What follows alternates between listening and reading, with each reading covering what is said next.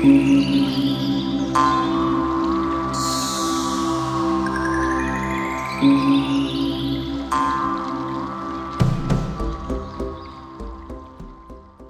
到热带，很多人第一个想到的应该是海南岛。其实，位于云南最南端的版纳，也属于热带的管辖范围。这里没有四季，全年都是夏天，只有干季和湿季。一二月份这里的气温虽然是很高的，但却是一年当中最干燥清爽的时候，是非常非常适合旅行的。但四月份是有泼水节的。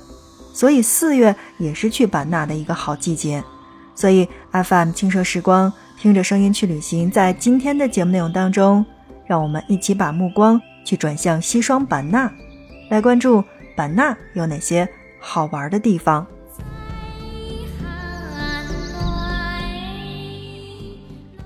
很多人来到西双版纳，看到金碧辉煌的佛寺和佛塔，总会误以为这里是仿造的泰国建筑。其实这是我国傣族的传统建筑风格，有些建筑已经存在了上千年。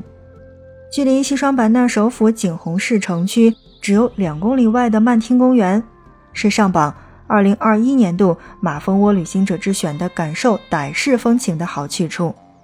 要告诉大家的是，曼听公园的开放时间是每天早晨的八点到下午的五点钟，门票是四十块钱。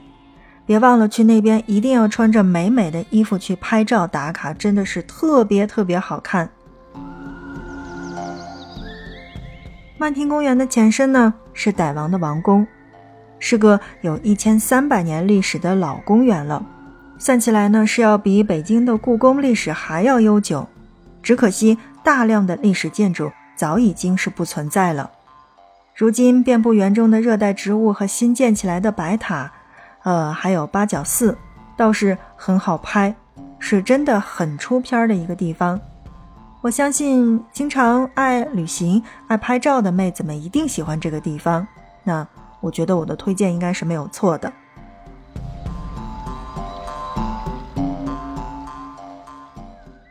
位于曼听公园旁边的西双版纳总佛寺，每天早晨的开放时间是八点钟到下午的六点。那么这个地方呢是免费开放，不收取任何的门票的。当然，这个地方也同样是在2021年度马蜂窝旅行者之选的榜单之上的。这里是西双版纳等级最高的寺院，也是西双版纳佛教建筑当中的集大成者。主殿供奉着一尊由藤条编织的释迦牟尼像，可以去虔诚的朝拜。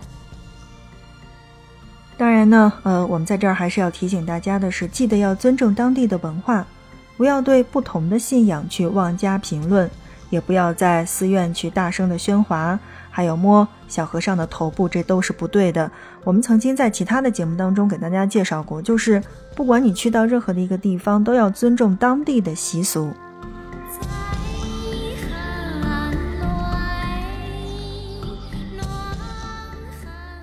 在版纳游玩，最少不了的就是夜生活了。那么，东南亚著名的河流湄公河，在西双版纳这边可不是叫做湄公河，而是叫做澜沧江。位于江畔的湄公河星光夜市，每天是从下午的六点钟到晚上的十点左右，是人气非常非常旺的。同时，这个地方也是版纳晚上的必游之地。夜市里有很多好吃的东西，比如说像特色的凉拌，是这个一定要推荐你去吃的。还有像竹筒饭、越南的小卷儿、椰子冻，各种各样鲜榨果汁，真的是应有尽有。吃饱喝足，还可以租傣式的衣服服装去进行拍照，价格也不贵，但记得要砍价。其实现在呢，这个拍照已经是明码标价了吧？因为在短视频网站上，大家已经看到的会很多很多了。大概价钱是一九九、二九九和三九九不等。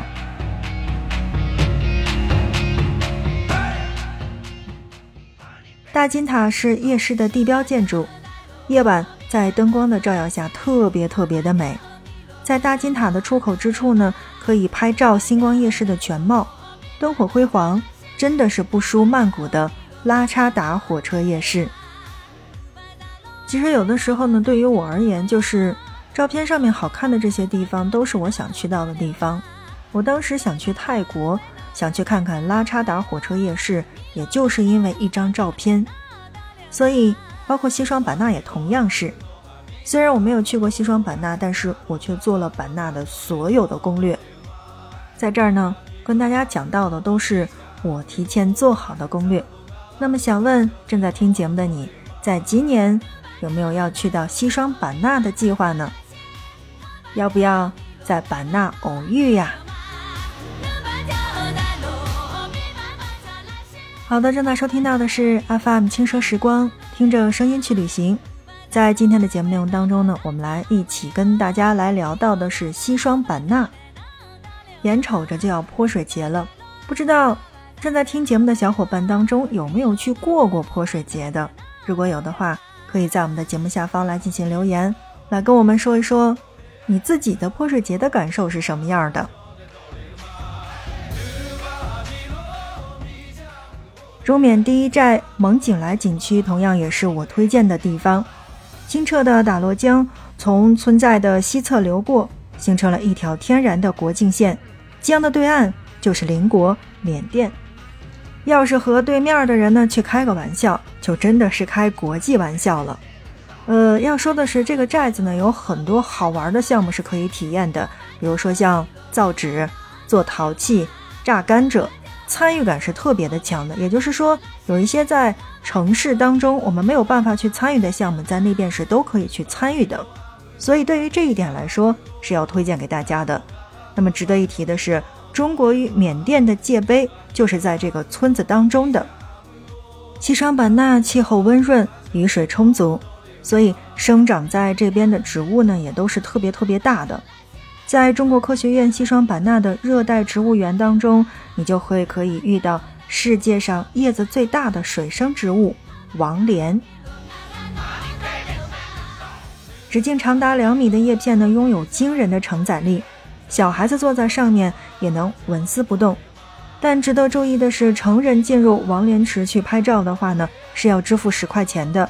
而体重小于四十公斤的小朋友是可以坐在王莲上面拍照，每人是付五十块钱就可以。但体重较大的小朋友还是需要慎重的去尝试的，一定要注意安全。在西双版纳的望天树景区。生活着比二十层楼还要高的望天树，胆子大的可以尝试一下上百米的空中走廊。走廊悬挂于三十六米高的高空当中，长约五百米，能走一半的人就是勇者了。当然，在这边还是要提醒大家，有高血压、恐高症等症状的游客呢，就不要去尝试了。当然，这些小伙伴们一定不要觉得我是来错了。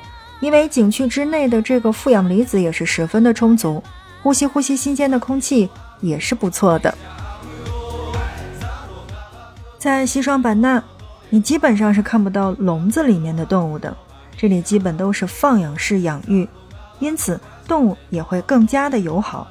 比如说，我们去到野象谷的话，最有趣的项目，我觉得应该是莫过于雨林木象了吧，和被救助的大象一起在森林里面去散步。和大象以及象宝宝去互动，饲养员呢会全程的跟随，也不用担心遇到什么突发的状况。国内其他的地方也不会找到这样的体验了吧？值得要提的是，我们不管是在做国内的节目，还是在做国外的节目的时候呢，同时提到的就是，呃，我觉得如果你真的是自己去，不是抱团的话，那么千万不要去看什么马戏团的什么驯象表演呀，这个呀那个呀的，我觉得。不管是大动物、小动物，它们都是动物。那么，如果你看的多了的话，就会有市场，那么就会有驯象，就会有虐象。所以，在这个时候要提醒大家的是，如果可以的话，尽量不要去马戏团去看类似的驯象的表演，因为在那边，大象就是人类的朋友。好的，正在收听到的是 FM 轻奢时光。听着声音去旅行。那在今天的节目当中呢，我们是来跟大家一起聊到的西双版纳。说完了西双版纳的玩儿，再来说一说西双版纳的吃吧。我觉得在那边最爽的事情还是去吃吃吃，因为两国交界的边境地区通常有令人难以抗拒的美味。西双版纳的美食融合了云南料理的深厚本味和东南亚料理的这种酸爽和辣，那么两种美味的结合就会让你欲罢不能。比如说，第一个就是傣式的烧烤。第二个就应该是爽到飞的解暑美食，就比如说像塑料袋装的冰咖啡。另外，其实我觉得这种椰奶配上干面包、椰丝，我觉得也是一个不错的选择。真的，真的，这个地方是呃我的最爱。所以想问问正在听节目的小伙伴，有没有一起去西双版纳偶遇的？好的，那么出行的方式就不说了，因为西双版纳在云南省的最南端是有一座国际机场的，与国内国际的很多地方都是有航班往来的。